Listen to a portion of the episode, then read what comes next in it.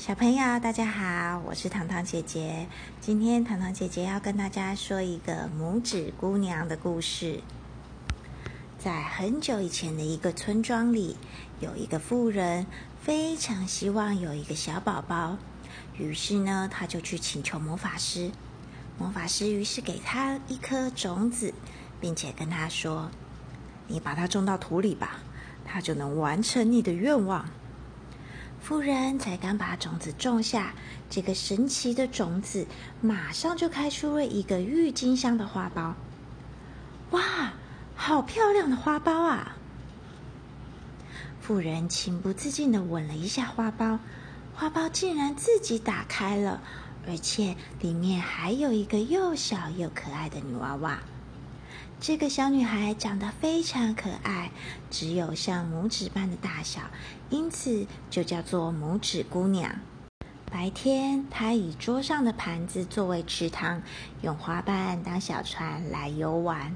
到了晚上，拇指姑娘就舒舒服服的睡在胡桃做的摇篮里，做着甜美的梦。可是啊，有一天晚上，一只蟾蜍潜进了妇人的房间。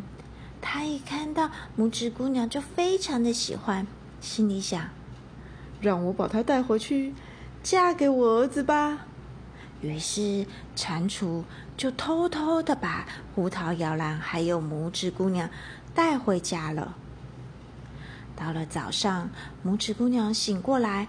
发现自己竟然睡在莲叶上，吓了一大跳，伤心的大哭起来。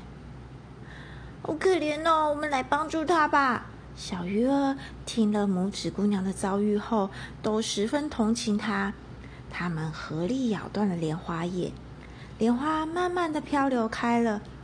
拇指姑娘感激的说：“真是谢谢你们。”拇指姑娘在河上飘来飘去。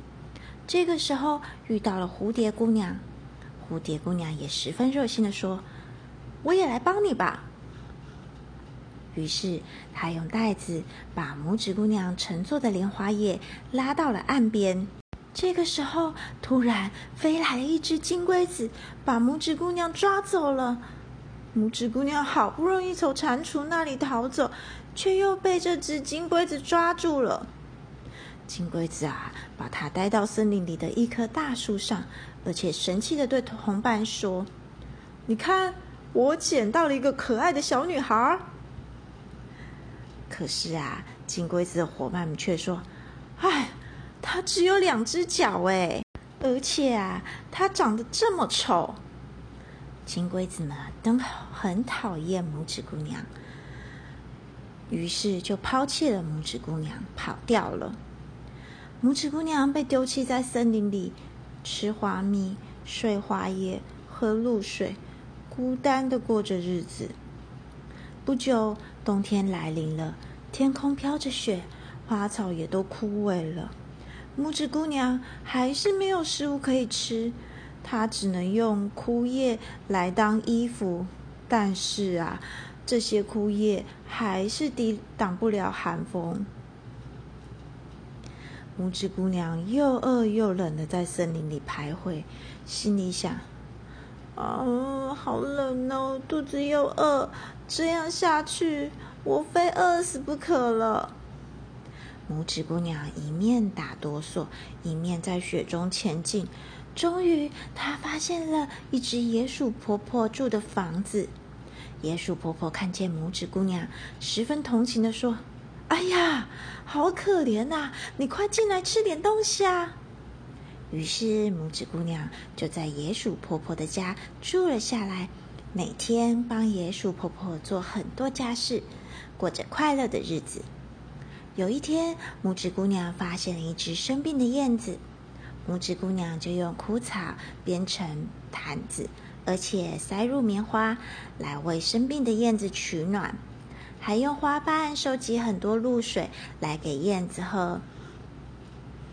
可怜的燕子啊，你要早日康复哦！一整个冬天，拇指姑娘都无微不至的在照顾生病的燕子，希望它快点好起来。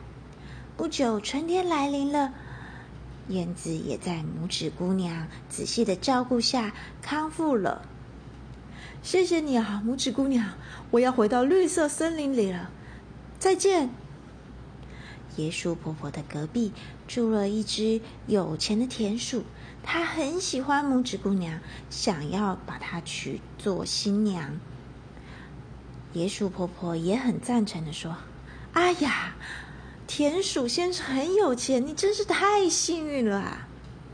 但是拇指姑娘真的不想要嫁给田鼠。他不喜欢生活在土地里，看不到阳光，也看不到花朵，真的是非常单调的世界啊！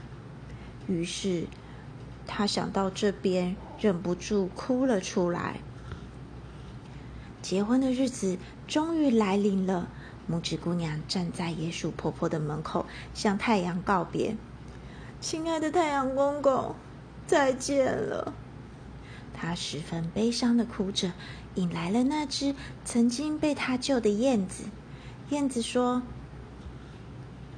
走吧，和我一起走吧，我可以带你到一个很快乐、很美好的地方去。”谢谢，谢谢你来接我。